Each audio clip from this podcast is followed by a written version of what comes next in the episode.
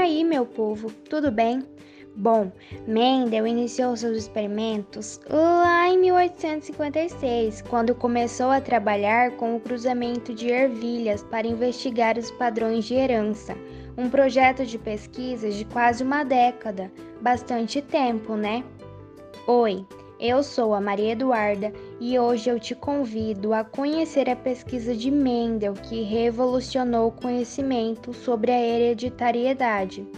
Mendel estudou a herança de sete características diferentes em ervilhas, como altura, cor da flor, cor da semente e formato da semente. Para fazer isso, ele primeiro estabeleceu linhagens de ervilhas com duas diferentes formas de uma característica, tal como alta versus baixa, semente amarela versus verde, flor branca versus púrpura. Ele cultivou essas linhagens por algumas gerações até que elas fossem puras, com descendentes iguais. Então cruzou uma planta com outra e observou como as características eram passadas. Você acredita que ele realizava a polinização cruzada das plantas puras, transferindo o pólen de uma planta para outra, uma a uma? Pense na paciência dele, florzinha por florzinha. Mendel ia coletando pólen e aplicando pólen. Ele fazia isso com um pincel. Haja paciência.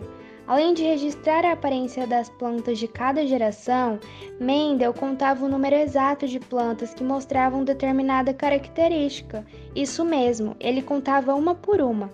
Já imaginou você contando sementinha por sementinha? Eu cansei só de pensar. Foi assim que ele encontrou padrões de herança iguais para todas as sete características estudadas. Uma forma de característica, como por exemplo alta, sempre escondia outra forma, como por exemplo baixa, na primeira geração após o cruzamento. Mendel chamou a forma visível de traço dominante e a forma escondida de traço recessivo.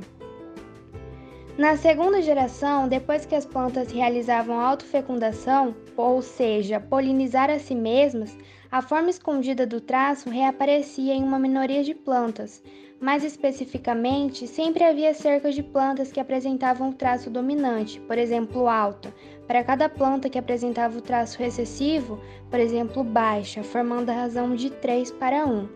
Mendel também descobriu que as características eram herdadas independentemente. Uma característica como a altura da planta não influenciava a herança de outra, como cor da flor ou forma da semente.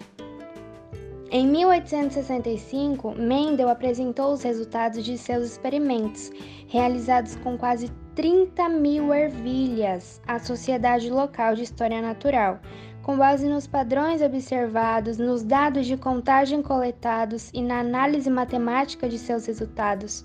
Mendel propôs um modelo de herança no qual Características como cor da flor, altura da planta e forma da semente eram controladas por pares de fatores de herança que ocorriam em diferentes versões. Uma versão de um fator, a forma dominante, poderia mascarar a presença da outra versão, a forma recessiva. Os dois fatores pareados eram separados durante a produção de gametas, de forma que cada gameta recebia apenas um fator aleatoriamente. Os dois fatores que controlavam características diferentes eram herdados independentemente um do outro.